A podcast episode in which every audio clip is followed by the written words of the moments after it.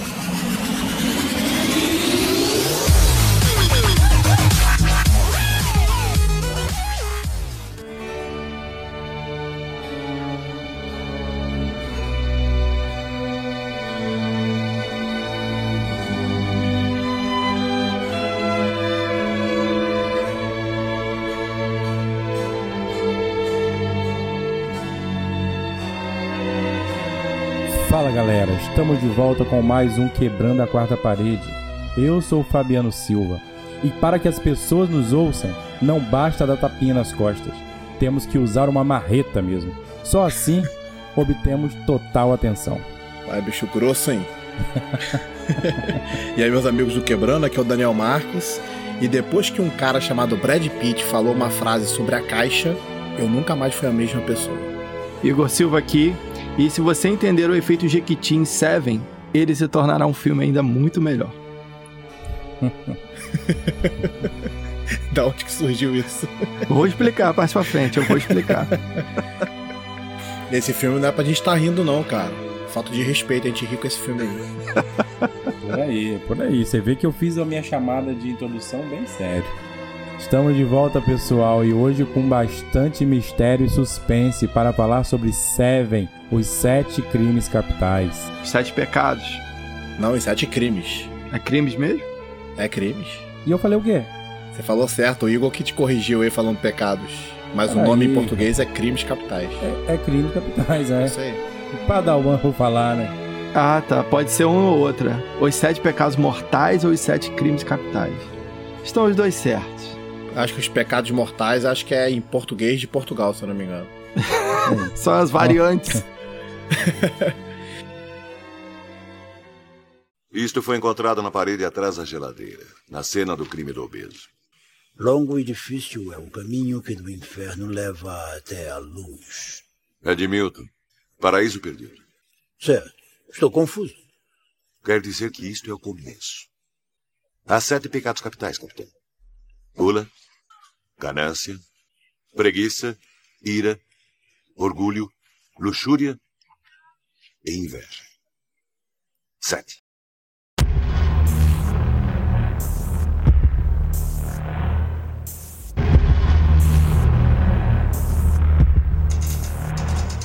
Cara, ó, Seven, a gente tá fechando aí o meu top 3 de melhores filmes da vida. A gente fez lá o Retorno do Rei, no episódio 1 lá do Quebrando a Quarta Parede. A gente já fez o Cavaleiro das Trevas.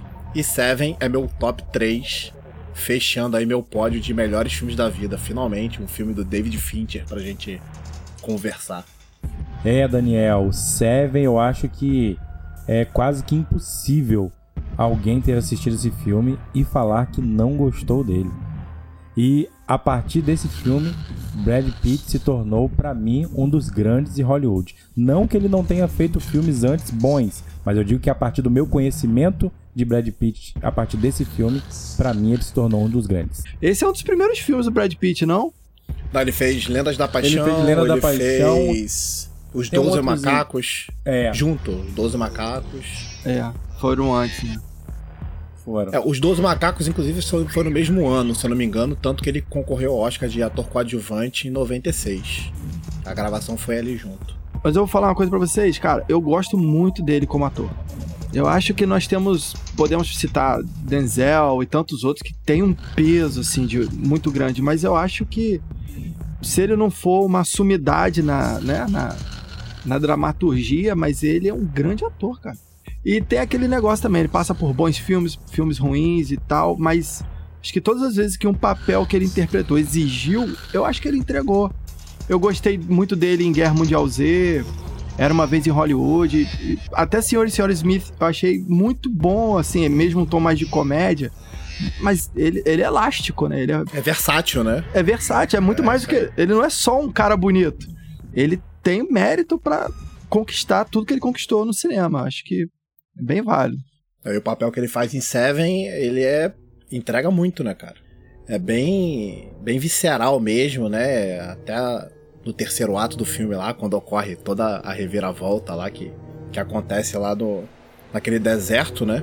Ele entrega muito, cara. Eu acho que realmente um ótimo ator. E a química que ele tem com o Morgan Freeman no filme é excelente, cara. Quando, desde quando eles estão em, em cena a primeira vez, assim, que é logo no início do filme, né? A gente já começa a entender é, qual vai ser a relação deles ali, né? É, se nós formos falar das melhores duplas do cinema, a gente vai logo se lembrar de talvez Máquina Mortífera, né? E, mas, cara, eu acho que passa por eles também, cara. O Brad Pitt e o Morgan Freeman. Eles entregam muito. É uma, uma, uma parceria que você compra mesmo sabendo que eles estão descasados. Porque o, Mor o personagem do, do, do Morgan Freeman, o Sunset, ele é o oposto do personagem do, do Brad Pitt. Em muitos momentos, né? E, e, engraçado, Daniel, sobre a questão de desenvolvimento de personagem, você já vê isso logo no início. Quando eles saem à rua assim, que o, o personagem do Sunset pergunta por que você escolheu logo aqui? E aí eles começam a conversar e andar pela calçada. O Brad Pitt esbarra umas três pessoas, enquanto o Somerset passa liso. Como quem diz, o cara que já conhece a cidade, que já conhece a rotina, que é um cara muito mais calculista. Então, tipo assim, o filme te dá por N vezes situações que ajudam a fortificar a personalidade dos personagens. Isso é um barato. É, é o, os personagens são muito interessantes mesmo nesse filme. Né, quando você falou aí do Somerset, que ele já é um cara mais velho, já é um cara vivido, mas mesmo ele tem situações no filme que a gente se surpreende com as atitudes dele. Por exemplo, quando ele conversa sobre aborto com a, com a esposa do, do Brad Pitt. Né? Ele fala, ó, se você quiser tirar o filho, tira, mas não conta para ele. Você vê que ele também tem certas atitudes duvidosas, ou seja, ele não é um cara totalmente íntegro, sabe? Então, isso também é ótimo personagem, né? Mesmo que ele não tenha, assim, pessoas do convívio dele, ele não tem família, para você tentar aprofundar, como é o caso do, do Brad Pitt, né? Que tem a casa dele, tem os cachorros, tem a, tem a Gwyneth Paltrow lá, para poder aprofundar é, o personagem dele, o Somerset não tem. Mas todas essas conversas que ele tem, conversas até profundas, né, vão dando mais ou menos qual é o ponto do personagem, né? Isso aí é demais, né? É uma relação de contrastes, cara. Porque, por exemplo, ó, um é mais velho, é um, é um cidadão negro, o outro, ele é mais novo, é um cidadão branco. Um é, é a personificação da emoção, o outro é a personificação da razão. E é aquela história, os opostos se atraem? Não. e eles não foram atraídos, mas por, por obras do destino estão trabalhando junto e tem que trabalhar junto. E aí você vê que por muitos momentos, mesmo você tendo citado aí uma coisa que é duvidosa do, né, da história do, do Somerset, mas por muitos momentos ele é um, um oposto, assim, uma, um perfil variante oposto ao do Mills. Você quer ver uma coisa interessante? Quando o Mills chega na sala dele, ele tá no cantinho. Ele já deixou de ficar na mesa principal. Sabe? Mostrando humildade. E você vai perceber vários pecados. Porque o filme é sobre isso, né? É sobre os pecados. Mas quando você conhece a história dos pecados capitais, né, ou crimes capitais, você sabe que isso foi construído falando de pecados e de virtudes. Então, as virtudes opostas, elas são salientadas e muitas delas na vida do Somerset.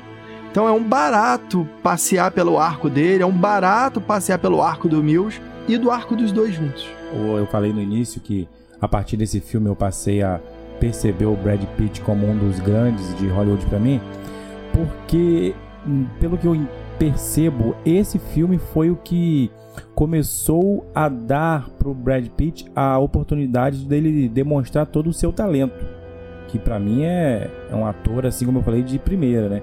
Nós tínhamos visto é, é, anteriormente participações dele em filmes onde eu acho que a questão da beleza, como disse Igor, que não é apenas um rostinho bonito, mas os primeiros filmes lá onde a participação dele se fez presente, eu acho que elas é, é, trouxeram um pouco mais do que diz respeito à sua aparência física do que propriamente dito o seu talento. E foi a partir daí, de Seven, que para mim ele foi passou a ser, como disse Igor, não apenas um rostinho bonito. E esse personagem, o Mills, é, é assim, é de uma grandeza, de uma complexidade tão grande que eu acho que o ator, e aí no caso especificamente o Brad Pitt, ao realizar esse trabalho, ele teria duas oportunidades. Uma, de conseguir não realizar aquilo que o personagem exigia, ou conseguir com muita clareza e perfeição fazê-lo. E isso foi o que o Brad Pitt fez. Porque a gente percebe, Morgan Freeman a gente pô, já, já conhece aí de carteirinha, já era um cara consagrado, a gente já sabe disso. Agora ele, ainda um novato em Hollywood, pega um personagem com uma camada tão densa como essa e ele consegue fazer com que a gente, é, é, em alguns momentos, tenha até uma certa. Não é nem raiva dele, não é quem tem a raiva. Mas tem hora que a gente pensa assim: caraca, por que, que você fez isso? Por que, que você não ouviu o cara mais, mais experiente que você? Só que a gente vai vendo que é uma construção do personagem que vai acontecendo no filme. Ele era um, ele era um policial novato. Ele estava aprendendo, ele estava aprendendo com um dos melhores ainda. Só que ao mesmo tempo, ele queria mostrar as suas qualidades. E isso é, vem ao encontro do que Igor falou. Que a, que a ideia dos sete crimes capitais tem a ver com virtudes e com pecados, né? Ele queria demonstrar a todo instante as suas virtudes e, consequentemente, por conta disso, a sua inexperiência fazia com que ele cometesse, abre aspas, alguns pecados, alguns erros, né? É um outro ponto aí que o Igor falou até do, da relação dos dois, né? De como eles eram realmente dois lados, né? Diferentes, assim. É quando mostra, por exemplo, o design de, de ambiente, né? Quando mostra, por exemplo, o apartamento do Somerset e o apartamento do, do Mills, né? E isso mostra logo no início do filme, né? Somerset é aquela coisa toda limpinha, cama arrumada, o paletó direitinho. Aí você vai pra casa do Mills, ele tá de mudança. É caixa para tudo quanto é lado. A camisa dele tá toda amassada, ele não passa a camisa, ele se arruma rápido. E o Somerset não, todo calmo. Então, realmente, logo no início a gente já tem esse contraste entre os dois, que é uma coisa que vai ser a tônica do filme todo, né? Eles, primeiramente, eles vão meio que ter um embate entre eles, né? Porque o, o Mills é muito impetuoso, né? Aquela coisa do ser jovem, né? De, de, querer resolver as coisas. E o Somerset, como é um cara já muito vivido, né? E na, logo na primeira cena ali de assassinato, que não é nem do, dos crimes capitais, não, né? Tem um cara caído no chão e aí o, tem um oficial, um policial lá que fala que assim, ah, não, foi um crime passional, a mulher atirou no cara. E aí ele vira assim, mas e o garoto? O garoto viu o que aconteceu? Você vê que ele é um cara que, tipo, não é tão impetuoso de querer resolver as coisas muito rápido, né? Um cara mais paciente, frio, né, cuidadoso, né, paciente, vê a coisa, vê todo o lance, né? Você vê que em relação ao assassino, né, o John Doe, ele é muito parecido em níveis de inteligência, né? Tanto que ele consegue surpreender ele em certo momento. É, você quer ver uma outra coisa sobre contrastes ainda? O, o, o Mills ia dormir com o tremor e o ruído do trem, né? Que passava e ele foi enganado ali pelo corretor e, enfim, era um problema que eles estavam vivendo. Mas o Somerset ia dormir e ele colocava o metrônomo, fazendo tac, tac, marcando uma pulsação, né? Então você tem pelo menos um som organizado.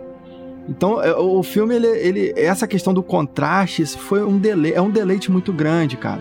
Ah, e interessante, naquela cena do metrônomo, que o som do metrônomo naquele momento, para aquele contexto, e começa uma sirene ser tocada de um carro de polícia e ele tá pensando no crime. E a, o som da sirene começa a ter a mesma marcação daquele instrumento que ele usava para ajudá-lo a dormir. Então, cara, a transição que esse filme faz, esse filme é um outro laboratório, esse outro esse filme, ele é magnífico ele é, para quem tiver querendo aprender cinematografia, tem que passar por Seven, porque o que David Fincher fez foi assim, é chão. Estamos falando aqui de um filme fundamento. Uma coisa que é interessante sobre essa questão do contraste que você falou entre os dois personagens é ainda sobre essa questão do, da trilha sonora do metrô que o Mills tinha que enfrentar todos os dias, é que naquela cena em que o Somerset vai jantar na casa deles, em que o, o trem tá passando e aí treme tudo, ele fala, pô, mas o que é isso tal? Aí eles vão explicar. Você vê que o Mills tá puto da vida ali, cara. Doido para quebrar tudo tal. O que, que o Somerset faz? Faz uma piada. Cai na gargalhada. Cai na gargalhada. tipo assim. É, é, é, e aí, o, eles dois, o Mills e a esposa dele, começam a rir também. Você vê o contraste, o contraponto, tipo assim, ele, um cara experiente, que tipo assim, meu, não tem o que fazer, não adianta ficar aí querendo quebrar tudo, ficar, né?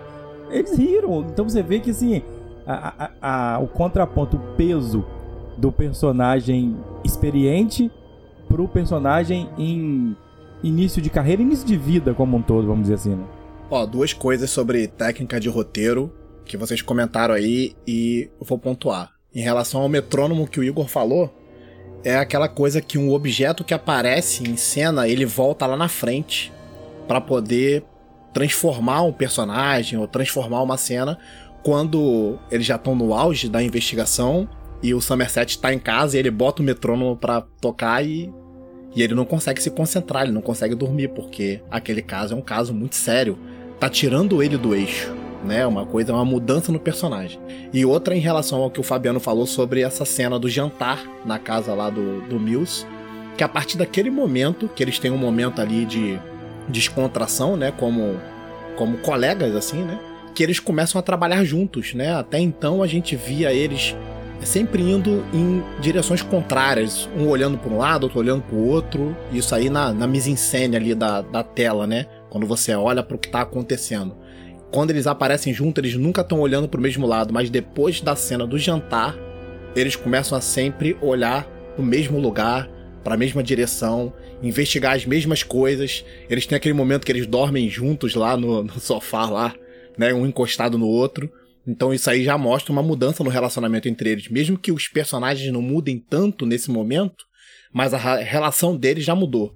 E aí pro roteiro seguir em frente, isso é essencial. Sim, e a gente percebe, mas eu, eu, vejo também, Daniel, que a gente começa a perceber uma mudança nos personagens também a partir daí. Porque o Mills, a partir de então, ele começa a perceber que ele não, ele não podia continuar com aquela intempestividade dele, mas que ele precisaria seguir os passos do Somerset. Isso aí. E ao mesmo tempo, o Somerset percebe também que um pouco da jovialidade do Mills ele precisava é, é, se aproveitar, se aproveitar, se aproveitar no bom sentido, né? Aproveitar um pouco disso também, porque ele já estava em fim de carreira, ele estava para aposentar. Então ele começa a perceber que o Mills também tinha como contribuir com ele, com essa questão dessa dinâmica que ele, enquanto jovem, ainda tinha. Então eu acho que os personagens ali começam a, a caminhar, como você falou, como amigos e, e olhar realmente na mesma, na mesma direção na investigação. E aí, o roteiro, como, como você falou, é, isso é imprescindível para que o roteiro pudesse caminhar na direção que o diretor queria que o filme seguisse, né? É, porque aí tem toda a questão ali da investigação, né? Que eles têm que descobrir os casos rápido, né? Porque é uma semana a janela de tempo, né? Então, para que o filme funcione, né? Eles tinham que estar coordenados mesmo e descobrindo as coisas rápidas e um, um acaba auxiliando o outro nisso. Você falou de uma semana e é interessante que no início do filme a gente vê que o Fincher plantou por vezes no início o número 7. Então, ele começa realmente o filme, você vai ver o número 7, que eles estão tipo num quarteirão, que é 700 alguma coisa. Então, eles vão andando, tá o número 7, 7, 7. E aí ele fala que eu tenho né, só mais 7 dias de trabalho. E depois vem essa questão, temos uma semana para resolver o caso. E lá no final, a gente vai ver que o horário que o, que o John Doe marcou pra Kombi chegar foi 7 horas da noite, né? Então, tipo assim, o 7, ele, ele usa um pouco dos números para ajudar a te dar dicas. E uma outra coisa que a gente percebe é que o número relacionado a cada pecado está sendo identificado pelas vítimas. Uma mora no 300 e tal, é o pecado número 3 e por aí vai. Existe só uma mudança que ocorre lá na frente, mas o número 5, isso aí foi só revendo mesmo o filme que eu peguei. Ele está relacionado ao Mills, que é o pecado da ira. É, por exemplo, ele mora no quinto andar. O Mills ele fala pro Somerset, ó, trabalhei cinco anos em homicídio. Também ele fala isso no início, né? Na mesa de jantar, a cena que você que Fabiano trouxe aí, tem tem uma hora que ele, para justificar o calote que ele tomou, ele fala: pô, o cara só, só trazia a gente aqui por cinco minutos de cada vez. Que era a banda que o corretor deu nele lá, né? E a esposa dele também diz assim: é, o David contou sobre a sua professora da quinta série então o número 5 permeia o personagem. Já era, né? Dicas do David Fincher colocando assim, ó, vamos, será que alguém vai pegar? E aí depois a gente sabe que vão ficar dois pecados, né? Teoricamente duas vítimas pro final, que era a inveja e a ira. E é ali que se você pega, se você consegue absorver isso, caraca, tua atenção, o hype pro final do filme vai lá no alto. Mas isso não é só dica, não, Igor. Isso aí é um condicionamento. Ele condiciona a gente de uma forma para que o impacto da, do terceiro ato seja muito maior. Sabe o que, é que eu lembro? Eu lembro de um filme com, com o Will Smith, nem, nem é um filme tão bom, que ele é um apostador e que no final lá do filme, não sei se vocês já viram esse filme, acho que é Golpe Duplo. Já vi coisa com assim. a Margot Sim, Robbie. Já vi. Isso, e ele condiciona o cara lá no final a escolher o número que ele quer. Lembra dessa cena? É mais ou menos o que o Fincher faz com a gente. Tudo que ele coloca em tela, todos os sons, todas as rimas visuais, tudo é pra condicionar a gente pra chegar no final e ser impactado daquele jeito. Que, assim, não tem como a pessoa que assistiu Seven pela primeira vez não ficar de olho arregalado, né? Não acreditar no que tá vendo. Mas isso é uma indicação subjetiva. É como eu falei, eu acho que de primeira, se, você, se a pessoa pegou de primeira, parabéns, ele vai ser premiado com um plot twist que vai explodir a cabeça dele, sabe? É Algo mais. Como eu falei, eu só peguei depois reassistindo e me ligando algumas coisas. E, e eu vou chegar mais pra frente no, aonde eu quero. que é no. Não, mas assim, o que eu tô dizendo é que assim, a pessoa não percebe conscientemente. Ah, sim, entendeu? é quase um efeito. É uma percepção inconsciente. Então, é isso que eu tô falando. Eu vou chegar no, no assunto do Jequiti. Aí, vai fazer sentido, mas vou deixar pra depois. É mais ou menos isso. Por exemplo, a gente tem uma das primeiras cenas que a gente tem é a da do canivete do Somerset. E esse canivete, ele tá na obra toda. E a gente acha que em algum momento ele vai usar o canivete de uma forma que ele vai solucionar o caso, mas não é. O canivete só vai trazer dor pra gente. E é incrível o que ele faz, porque em certo momento ele não consegue dormir, a gente até comentou.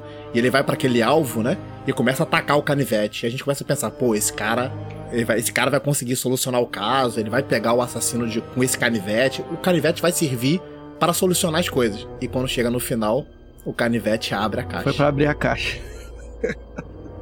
Isso é Isso uma porrada gigante na né? nossa É. cara. É. É porque é- era a última coisa, ou talvez fosse o que nenhum de nós esperasse. Que aquele canivete tivesse esse fim. E ele ainda bota um trailer bem sombrio, assim, no meio do deserto. E a gente fala assim: caralho, o corpo tá ali dentro. Né? Os corpos estão ali. A gente vai chegar e a gente vai ver uma cena que a gente já presenciou inúmeras cenas horríveis. Cara, todos os, os lugares, todas as cenas de crime são muito indigestas, são muito é, impactantes, Chocante. são muito chocantes. Cara, é, eu, eu vi esse filme cedo demais. É mais um filme que eu assisti cedo demais. Eu devia ter uns 13 anos, 14 anos. E teve muita coisa que eu nem entendi, assim, aquela cena da luxúria, eu nem peguei muito a, o qual foi o problema, porque ele não mostra, né? O que, que aconteceu realmente, né? O, a morte 4 e 5 ali é muito corrida, né? Mas, cara, é, eu, eu como adolescente, cara, pra mim o impacto foi terrível, assim, terrível. Como eu falei, o filme mudou minha vida, assim. E aí depois eu assisti outras vezes, né? E aí comecei a entender o que o Hugo falou, né? Que é um filme que é fundamental pra quem quer entender cinema. E ele fala que ele nunca atirou, né? Lembra disso que o Somerset fala, nunca usei Aham. minha arma. Então quando você vê ele desafiado aos 45 do segundo tempo da carreira dele por um crime, por crimes de um serial, né, que tá, o serial killer, e você vê ele com essa a questão do canivete e fala assim, cara, então ele acho que vai finalmente fazer uma desgraça, ele vai matar o cara, ele vai então isso serve pra tipo, colocar assim, caraca, o que que vai acontecer? E aí vem o, a subversão de expectativa que foi pra abrir a caixa do, do final. Bom, Uma outra coisa é o Kevin Spacey aparecer se entregando. E a gente não sabia que o Kevin Spacey estava no filme, né? Ele não participou de marketing do filme, ele não estava no cartaz, ele não estava em nada. Na época ele não estava em nada. Kevin Spacey é, ganhou até o Oscar de ator coadjuvante, né? Nesse mesmo ano ele fez os Su- os Suspeitos, né? Filmaço também. Faz lá o Kaiser Souza, filmaço. Cara, e quando ele aparece, é impacto para todo mundo. Ninguém sabia que Kevin Spacey estava no filme. E só antes de Fabiano comentar aí, só pegando um gancho que você falou sobre a- as cenas de crime, né? A Gula foi a primeira. E ela, tipo, do jeito que aconteceu aquilo tudo, um cara que comeu até o estômago explodir. Eu nunca tinha visto nada disso no cinema, de filme, cinema e nada. Então aquilo dali foi o suficiente. Eu tô vendo, a princípio é só mais um filme de policial, só mais um filme de detetive. Mas quando você se depara com aquilo, você fala assim: caraca, até porque na época lá que eu assistia, não sei se foi o caso, mas eu não tinha noção quais eram os sete pecados capitais. Acho que tivesse ouvido era bem vagamente. E aí eu fui me dando conta, falei, caraca, Gulo, o cara, que, como assim? O cara tá debruçado, o cara comeu espaguete até... Cara, ele ficou meses. Aí quando você começa a reparar nos crimes, nas informações dos crimes, você começa a construir o vilão na sua cabeça. Você fala assim, caraca, esse cara tá há meses alimentando esse cara até ele explodir de comer. Pera aí, com quem que eles estão lidando aqui? Antes de começarmos a falar do que foi Kevin Spacey e o seu vilão John Doe nesse filme, que é impressionante, eu só queria comentar sobre mais dois pontos de acerto desse roteiro que para mim é impecável. Um é o ambiente que foi criado. Cara, aquele ambiente de suspense, escuro, chuvoso o tempo todo, é, com aquela fotografia de, de penumbra, cara, aquilo ali para mim é impressionante. Como que eles conseguiram acertar dessa maneira. E o interessante que eu acho, que eu não sei se vocês prestaram atenção, mas não é revelado onde aquilo se passa. Não tem o nome da cidade, galera. Só sabemos que é pelo sul, né? Porque eles vieram pelo do norte. Ah, viemos aqui isso. cá para baixo pro sul, então. Isso, mas não tem nome da cidade. E isso para mim é muito interessante. Porque às vezes quando a gente pega um filme desse e aí já diz que ah, se passa em tal lugar, isso assim, a gente já fica com aquela ideia, ah, em tal lugar assim. Esse não. Fica aquele suspense que aquilo poderia ter acontecido em qualquer lugar. Entendeu? Fica na nossa mente assim. E a segunda coisa, eu geralmente sempre critico roteiros lentos. Sempre me incomoda muito roteiro lento. Esse roteiro é lento e não me incomoda em nada. Ele é exatamente perfeito porque as coisas acontecem assim. As cenas são muito bem trabalhadas de maneira que uma vai completando a outra. Se ele acontecesse de uma forma mais rápida, muita coisa seria perdida. Muita conexão a gente talvez não conseguiria fazer a gente ia achar que muita coisa tinha sido só jogado para preencher um espaço. Mas é exatamente porque o roteiro vai lentamente trazendo acontecimento após acontecimento é que vai transformando tanto os personagens quanto tanto o desenvolvimento do filme. Isso aí para mim também é nota 10. Fabiano, você falou a sua primeira observação aí, eu acho que é porque se trata de um filme no ar. Então ele tem todos esses caras de sobretudo, muita chuva, uma paleta, né? Mais, mais acinzentada. Mais cinza. Mas aí, cara, olha que interessante. Isso aqui foi revendo o filme hoje. Quando ele tá na biblioteca, o Somerset está pesquisando sobre os pecados capitais, que aquilo ficou na cabeça dele, ele começa a ler. É, ele se depara com um texto do, do livro Paraíso Perdido de John Newton, que ele fala assim. Né, ele aparece ele lendo assim: Longo e árduo é o caminho que vai do inferno à luz. O filme é todo chuvoso, escuro e frio, porque é o inferno retratado. E quando o John Doe se entrega, é o único momento no filme que começa o sol. Caraca! Tudo nesse filme é proposital, tudo está conectado, como já dizia lá em Dark, né? Tá tudo conectado, cara. E a cena final também é de dia, é debaixo do, do sol, é às claras. Cara, isso daí é um deleite muito grande ver isso em você, cara Aí eu falei, cara, dá para fazer relação. Por que, que ele tá aparecendo esse trecho do livro do Paraíso Perdido aqui? É a ligação com toda a história.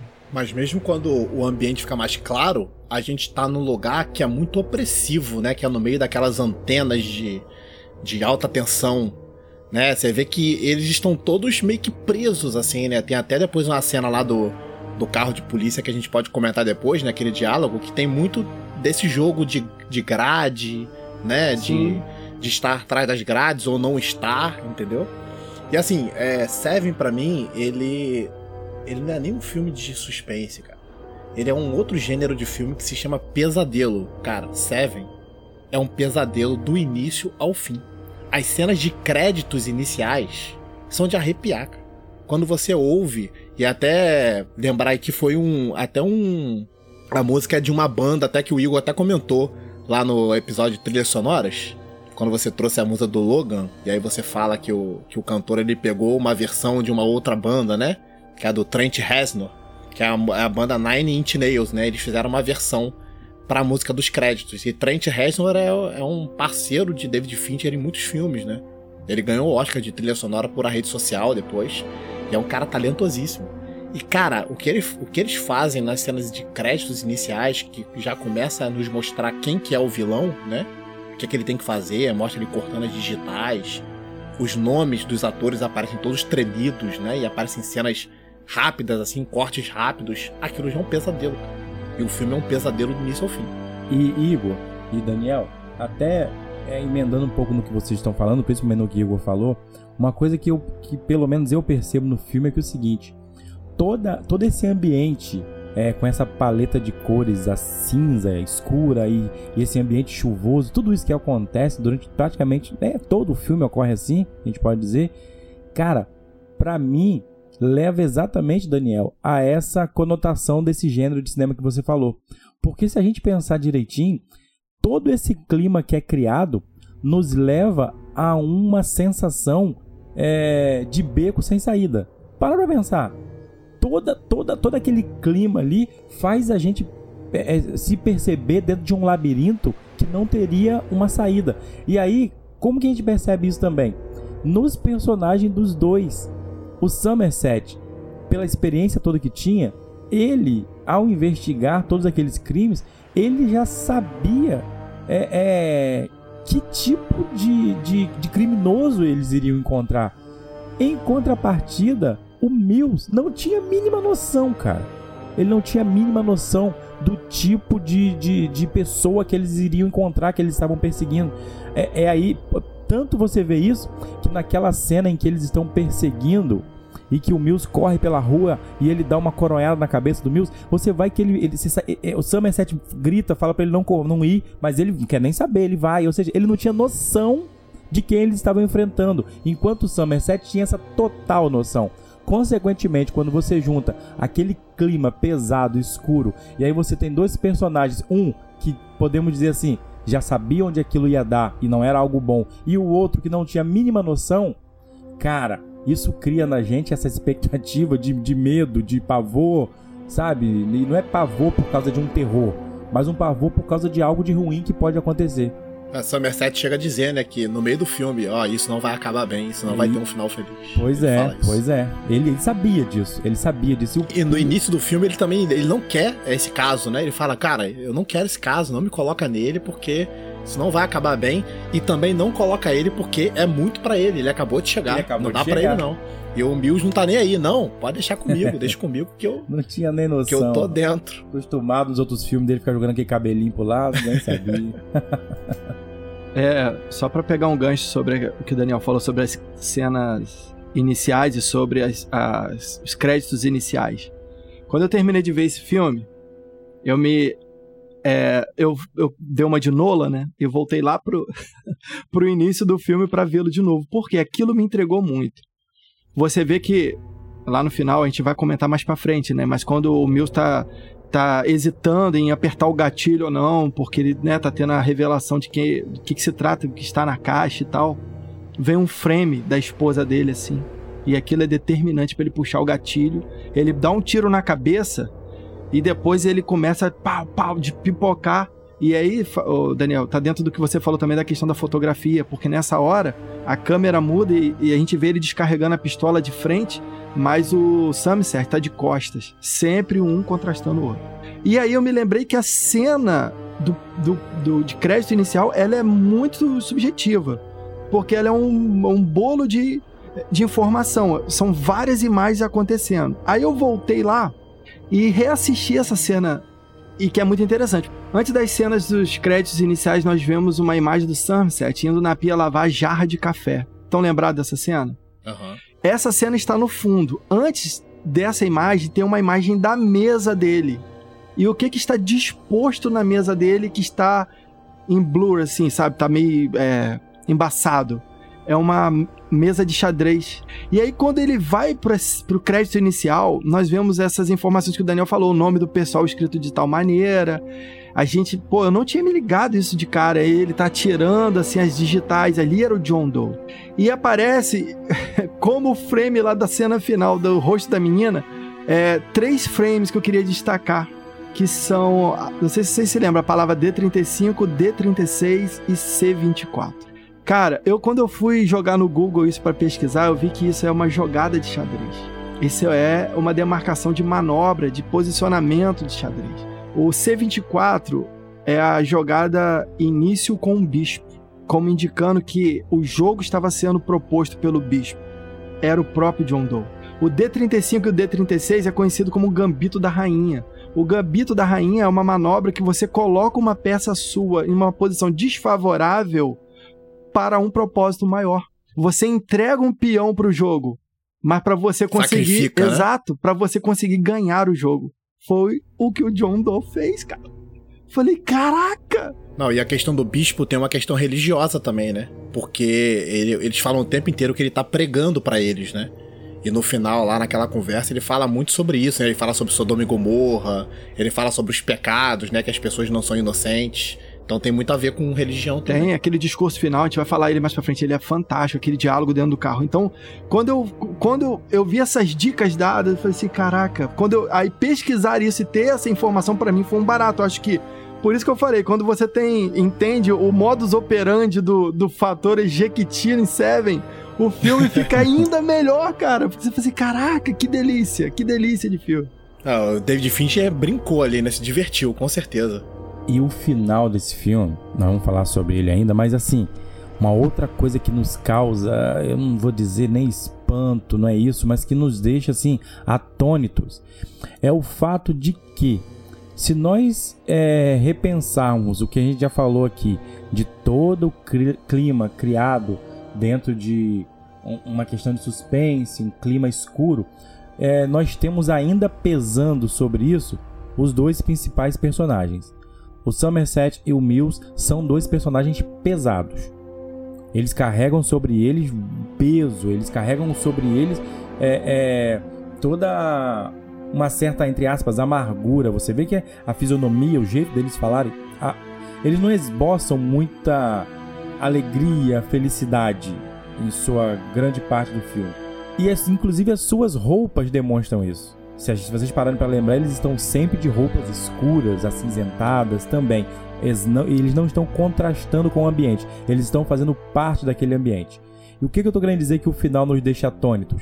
É porque a única pessoa nesse filme que nos traz um sentimento de leveza é a Trace. Se vocês repararem bem, ela tá sempre vestida de roupas claras. Uhum.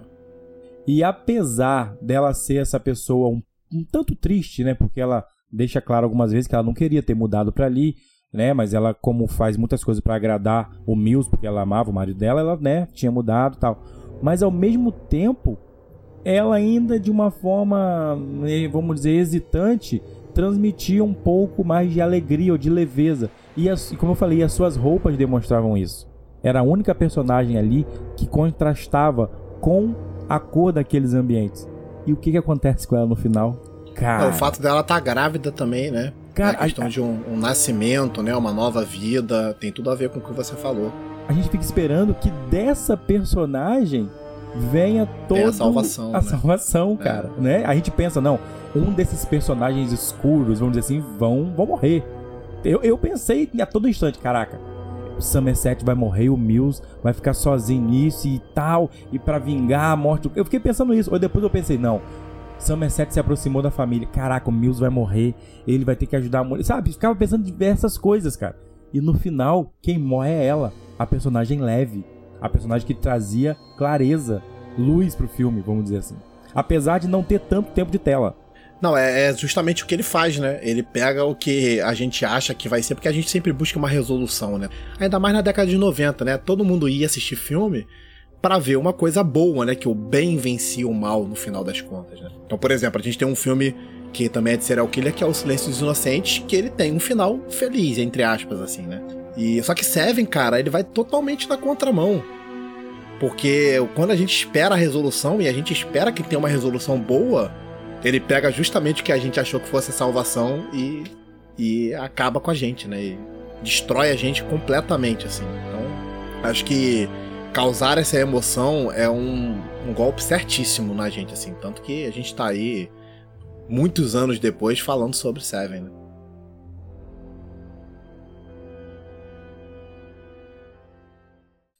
Não há nada de errado em termos prazer no trabalho. Não vou negar meu desejo pessoal de retribuir cada pecado contra o pecador.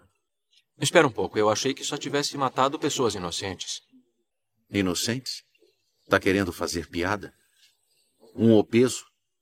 Um homem nojento que mal conseguia se levantar? Um homem que, se o visse na rua, o apontaria para seus amigos para que também tirassem sarro dele? Um homem que, se o visse enquanto comia, não conseguiria terminar sua refeição? E depois dele peguei o advogado e vocês dois devem estar secretamente me agradecendo por isso.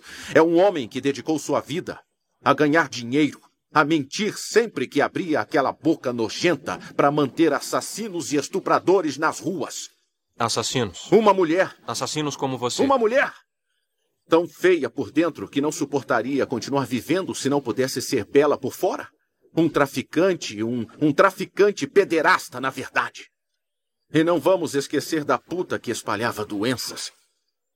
Só em um mundo tão nojento. Pode até mesmo tentar dizer que essas pessoas eram inocentes sem começar a rir. Mas essa é a questão.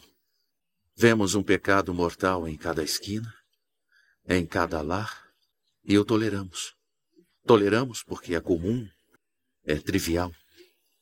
Toleramos de manhã, de tarde e de noite. Bem, agora não mais. Eu estou dando o exemplo. E o que eu fiz será analisado e estudado e seguido para sempre.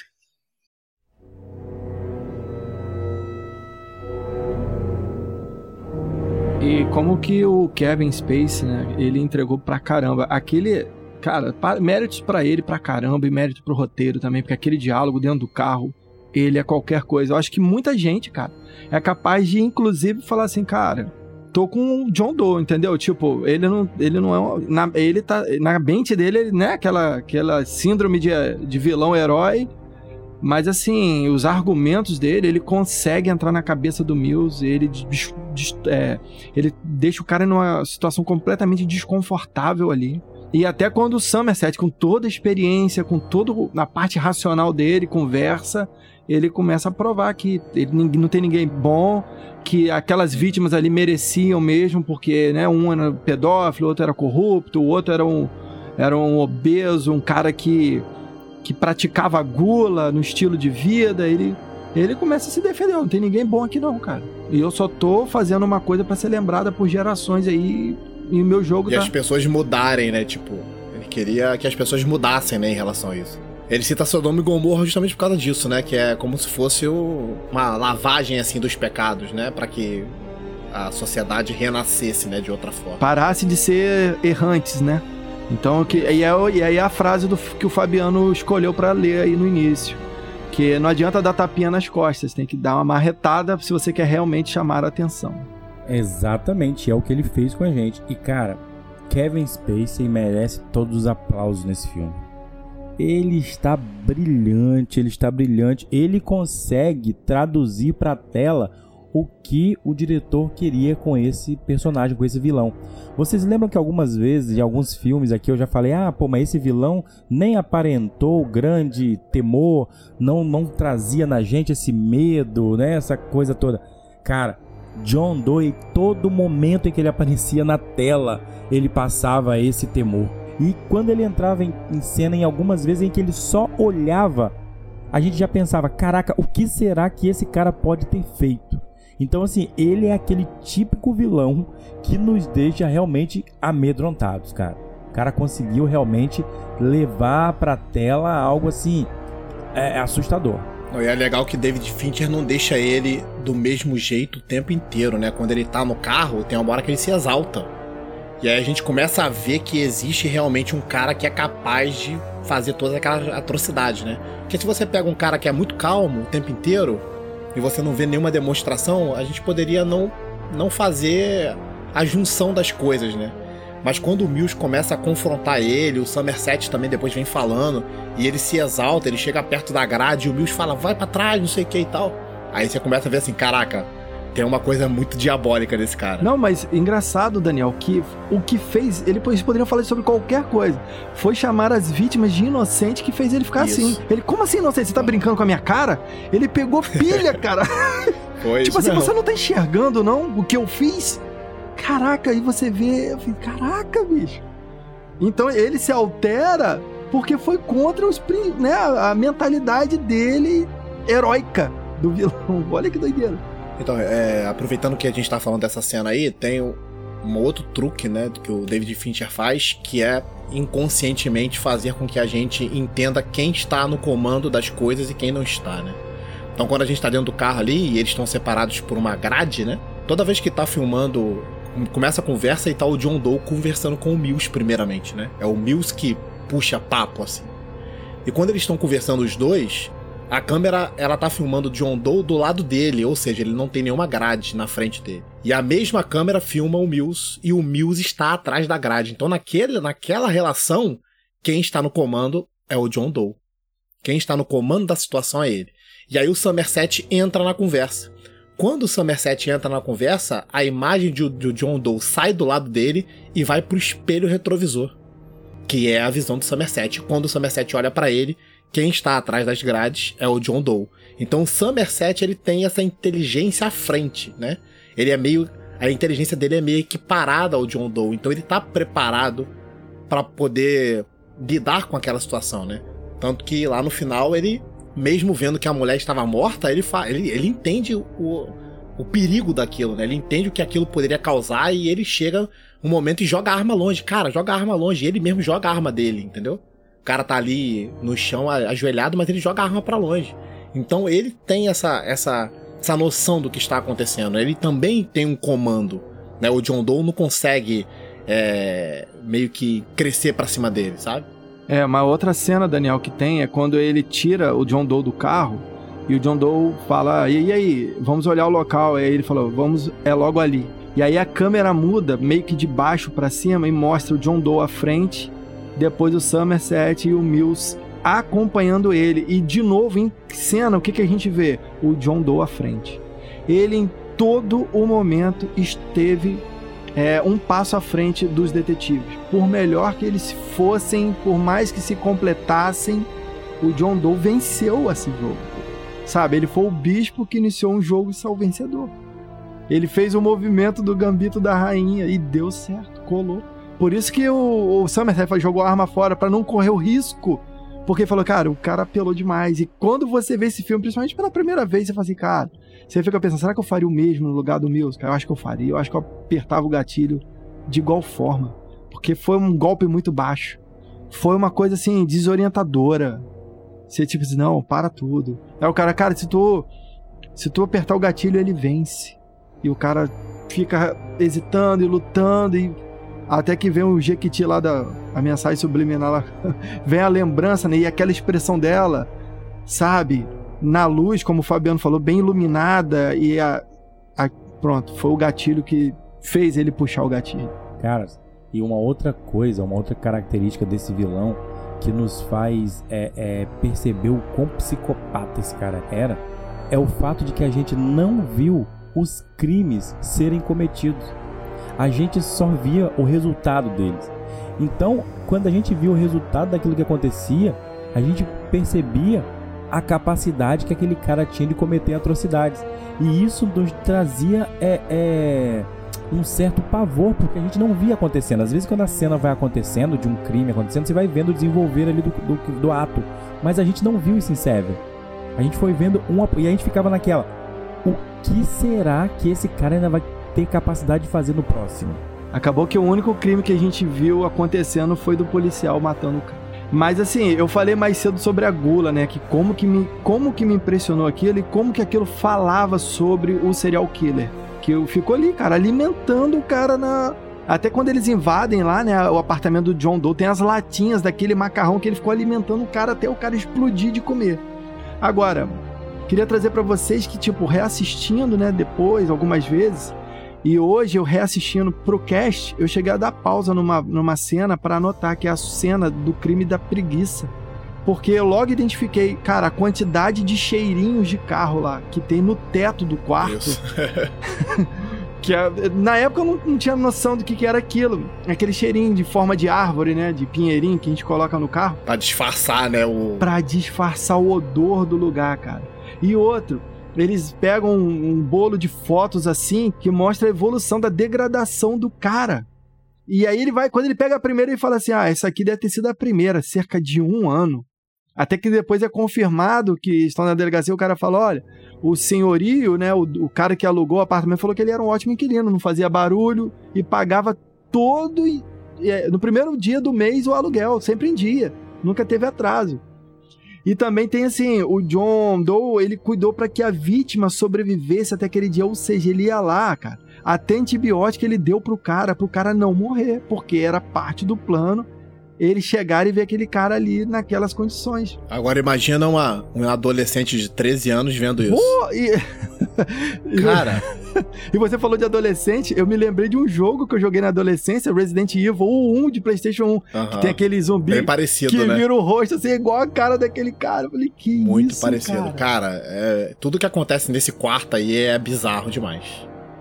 Muito bizarro. E a- as pessoas achavam que aquele corpo que tava ali na cama era um animatronic, né? Do jeito que tava. Mas sabe quem é aquele ator ali, cara? Vocês lembram de X-Men 2, que tinha aquele personagem Jason 143? Ô, ô, Daniel, eu apaguei X-Men da minha memória. Não, X-Men 2, X-Men. Aquele primeiro X-Men lá. Então, da Fox. Eu não Fox. tenho isso aqui nos meus registros, na minha, no meu HD, não. Então, é aquele ator, cara, que fez aquele personagem que é meio catatônico, assim, é aquele cara. E aí fazem toda uma maquiagem pra que ele. ah, botam o dente muito maior, né? Pra meio que parecer que o crânio dele tá menor, né? Tá com a pele, tá todo pele e osso. E é impressionante, cara. É- Aquilo ali é, é o pesadelo, cara. Aquilo ali é. Até hoje você vê e você sente uma repulsa, assim. é um- E aí depois ele vai pro hospital e fala assim, pô, mas ele tá vivo ainda. É, mas ele vai ficar vivo pouco tempo. Se você acender uma luz no olho dele, ele morre de choque. Caraca, Deixou o cara na, na- Como a gente fala no jo- quando jogava fliperama, né? na alma. Tá com a, barra de energia dele, tá lá qualquer. Finish him. Caraca, é- é- esse da preguiça foi a. E, e aí mostra também como o cara é um cara de determinação, um cara focado. Ele levou um ano inteiro pra que eles pudessem descobrir o cara ali exatamente um ano Então, depois. Isso, tudo que a gente vai conhecendo, indiretamente vai contando, aquilo que eu falei mais cedo, construindo a imagem do vilão na nossa cabeça. Tanto que, se você for ver a minutagem que o Kevin Space tem, ela é muito pequena. Mas o pouco tempo que ele tem, ele já tá tão bem construído na nossa cabeça. E aí você parte para um cenário daquele, daquela entrega dele na, na delegacia. Aí tem depois a conversa do advogado dele e a cena do carro. E é suficiente para colocar o John Doe numa categoria de maiores vilões cinematográficos da história. Ele tá lá, e, cara, ele é evil demais. Não, e aí, em relação a toda a atrocidade que ele cometeu, a gente a gente presenciou tudo, né? Desde o primeiro primeiro cara lá da gula, né, que tava aquela situação terrível. A gente viu tudo, a gente viu todos os os, os corpos, né? E aí quando chega na hora da caixa, a gente não vê nunca a cabeça. David Fincher faz isso com a gente. A gente fica imaginando o que que tem ali dentro. E acho que a, a cabeça das pessoas é pior do que qualquer imagem visual que a gente pudesse ver. Cada um coloca dentro da caixa o que tem na cabeça. Uma forma de como veria uma cabeça. É subjetivo. Cada um tem uma experiência diferente no final do filme. Sai pela nossa mente aquela ideia de, ah, era, é, ela tava ali, era a cabeça cortada por inteira, era a cabeça esmagada, era a cabeça com parte dos seus membros ali decepados, olhos, nariz, orelha. Cara, era um troço, era um troço assim, que a gente é, só tinha a cabeça dela, tinha a cabeça do bebê ali também, sabe o que eu tô querendo dizer pra vocês? Aham, sim. Ah, ele poderia ter feito qualquer coisa. É, cara, é, é realmente deixa a gente intrigado até com. A gente sabe o que aconteceu, mas fica intrigado em terminar sem saber exatamente como que tava tudo ali. Ele só deixa uma marca de sangue pra gente, né? Ele abre a primeira aba da caixa. Ah, não, tem sangue aqui. É a única coisa que a gente vê dela, é isso. Deus, Do que é que ele tá jogue no falando? chão. Larga essa arma. O que é Me que tá essa acontecendo arma. ali? Deus. Larga essa Eu vi arma. você com a caixa. O que é que tem na No chão, caixa? Mills. Porque eu invejo a sua vida normal. Abaixa essa arma, Mills. Parece que inveja é o meu pecado. Não, o que tem na caixa? Mills. Me O que essa tem na arma, maldita Mills. caixa?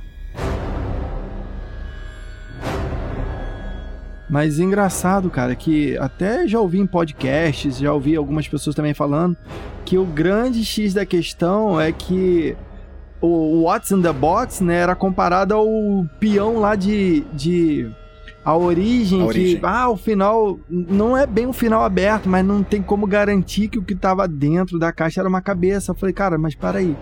Aí eu fiquei com aquilo, eu falei, eles, as pessoas estavam. Inclusive, teve um podcast que eu vi recentemente, os caras debatendo sobre isso. Eu falei, cara, não é possível, cara. Eu tenho certeza que é a cabeça.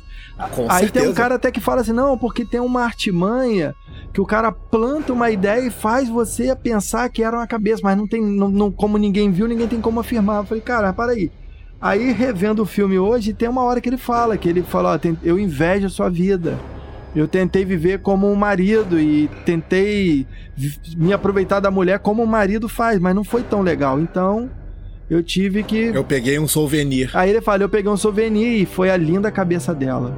E também, quando o Somerset tá na biblioteca, que eu citei aquele livro, e que ele tá fazendo a pesquisa sobre os sete pecados capitais, e tem uma hora que ele f- tá folheando o livro e tem uma imagem de um cara sem a cabeça. Tem uma outra ilustração que também tá, bem, tá com a cabeça no chão, tá sem a cabeça. Então já era, entendendo como o David Fincher trabalhou esse filme, a gente sabe que o que aconteceu ali, embora a gente não tenha visto, e não precisamos, porque eu acho que é esse efeito que o Daniel falou, de cada um idealizar como veria. Porque teve gente que falou assim: não, mas tinha cabelo voando na caixa. Não, realmente não tem cabelo voando, a gente não vê nada. Ele só faz Nada, menção a gotas de sangue que tem ali.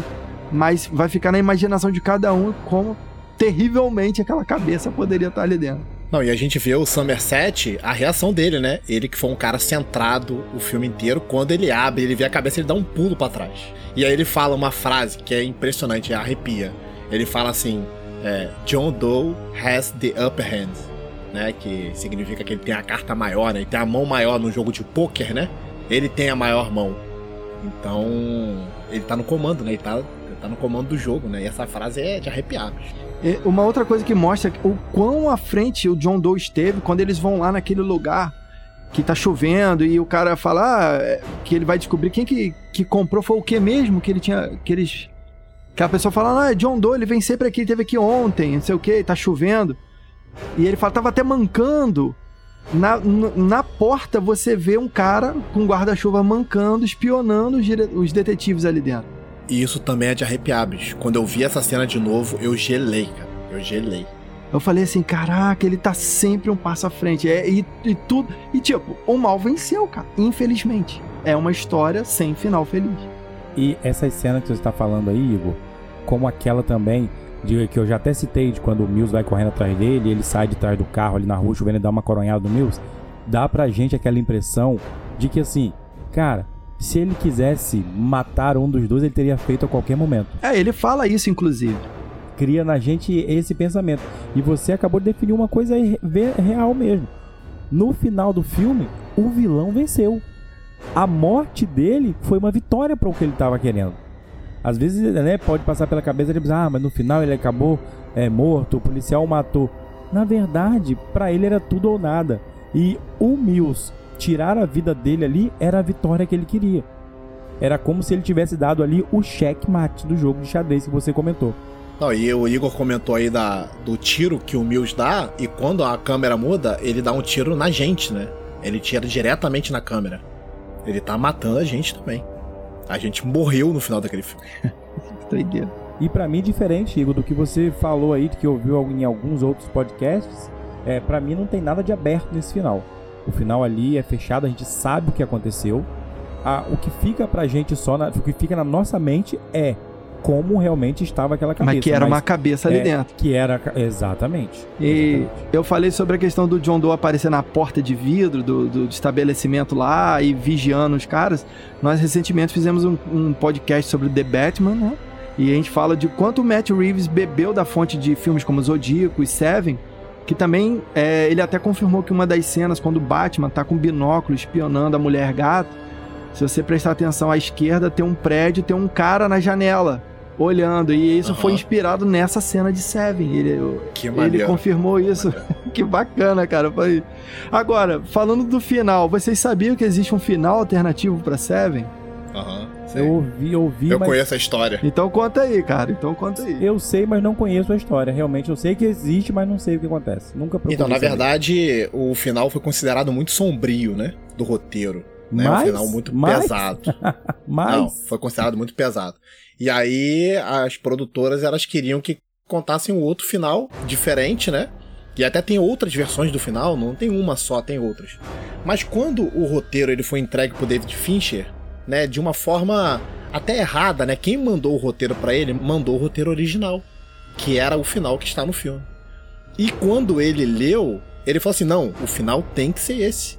Brad Pitt já estava escalado também. Ele falou: não, eu só vou fazer o filme se o final for esse.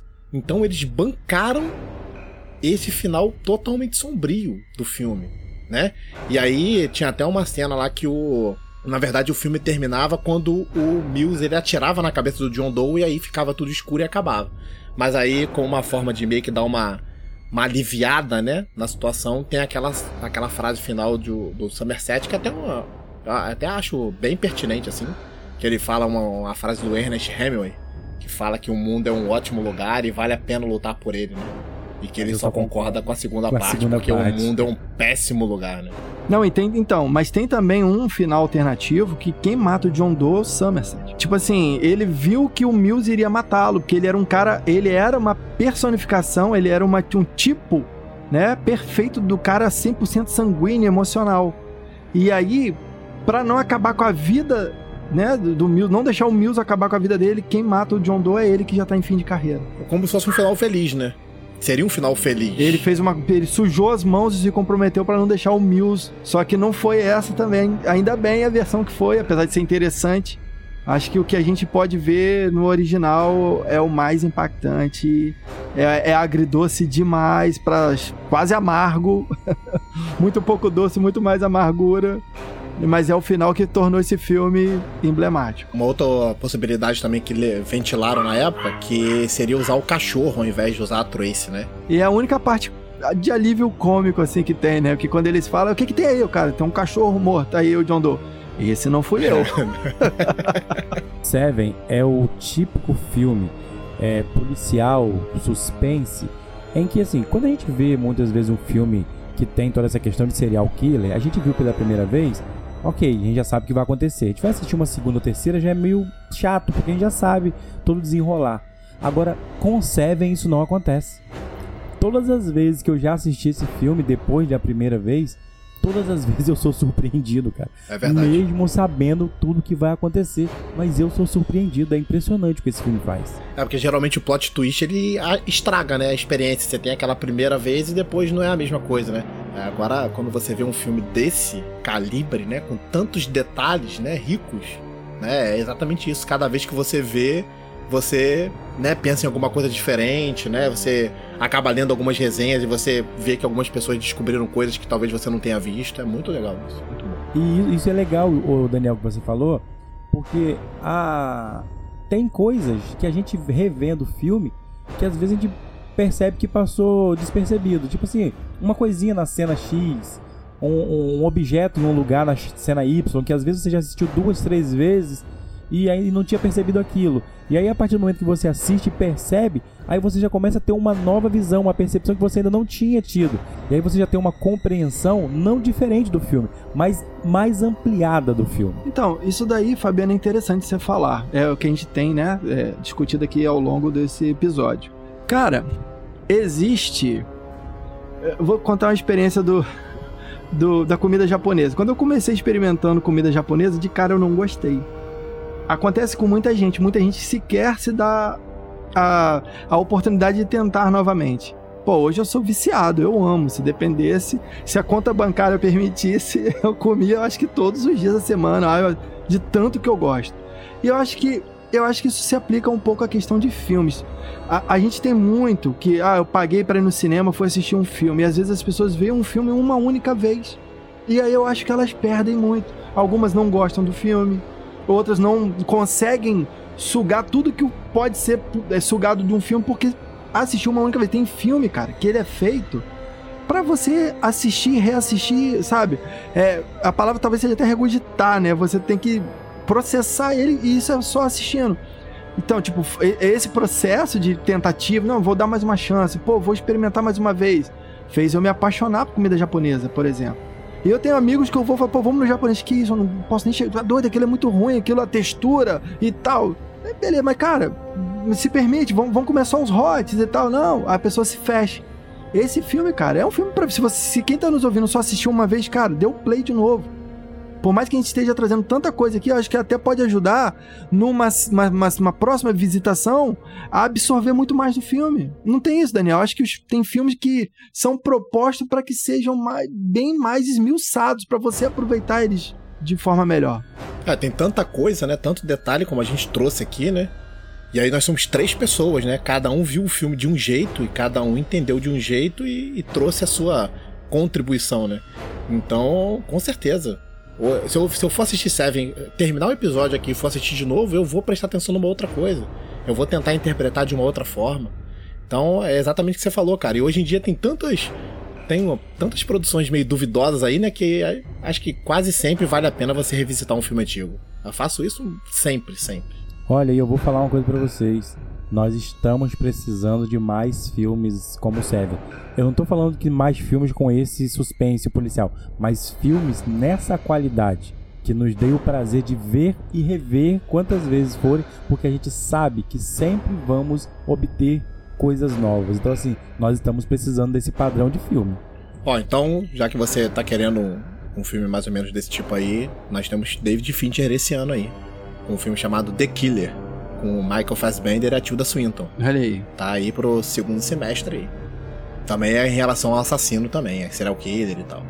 Muito ansioso já. Bora, mas é, vamos abraçar com certeza. É cinema puro, né, cara? Tipo, é como eu falei, é um laboratório. Esse filme é é um filme perfeito.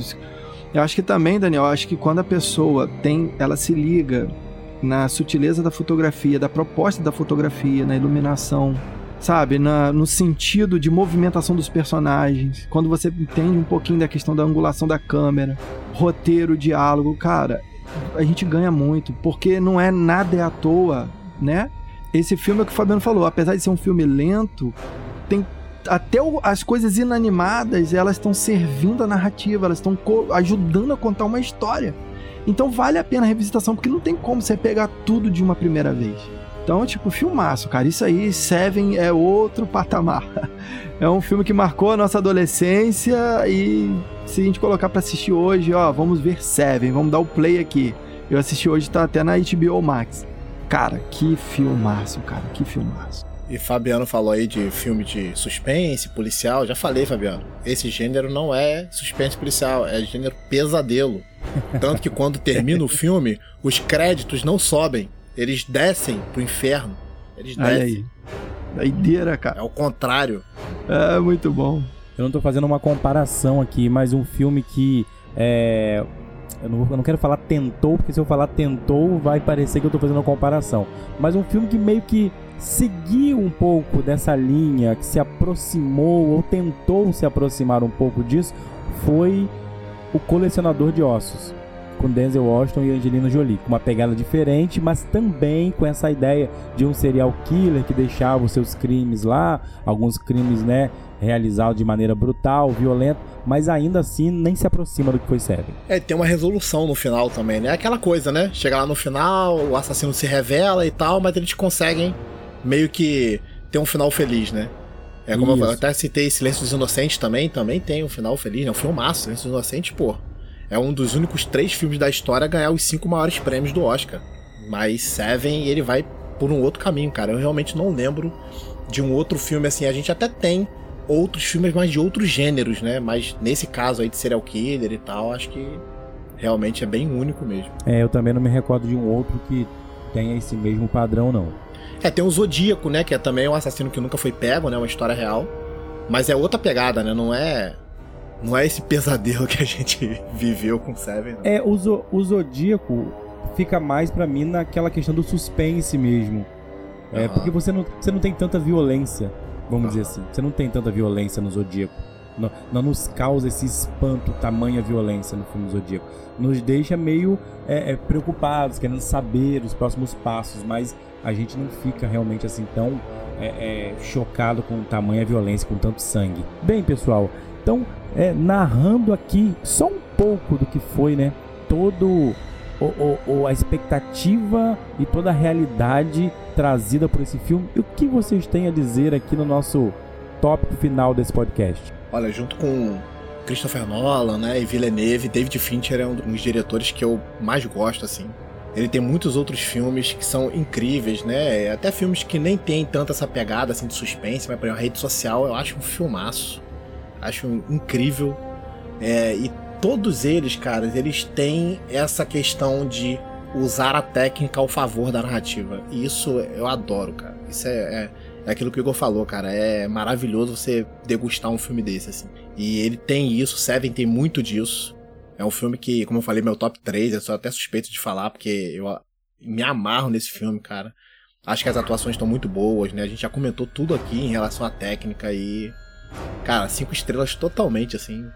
Acho que nem tem como dar outra nota, né? Se a pessoa às vezes não viu Seven ainda e a gente já, né, citou pontos importantes da trama, não tem problema. Assiste lá que você vai gostar. É um filme com quatro atores assim em destaque, né? Gwyneth Paltrow, Kevin Spacey, Brad Pitt e Morgan Freeman dando um show. A gente falou tanto de injustiça do Oscar, a gente falou tanto metemos tanta malha na Gwyneth naquela ocasião e aqui a gente tá exaltando. O papel dela é pequeno, mas ela entrega exatamente o que tem que ser, aquela leveza, roupas claras, condizente com a áurea da personagem.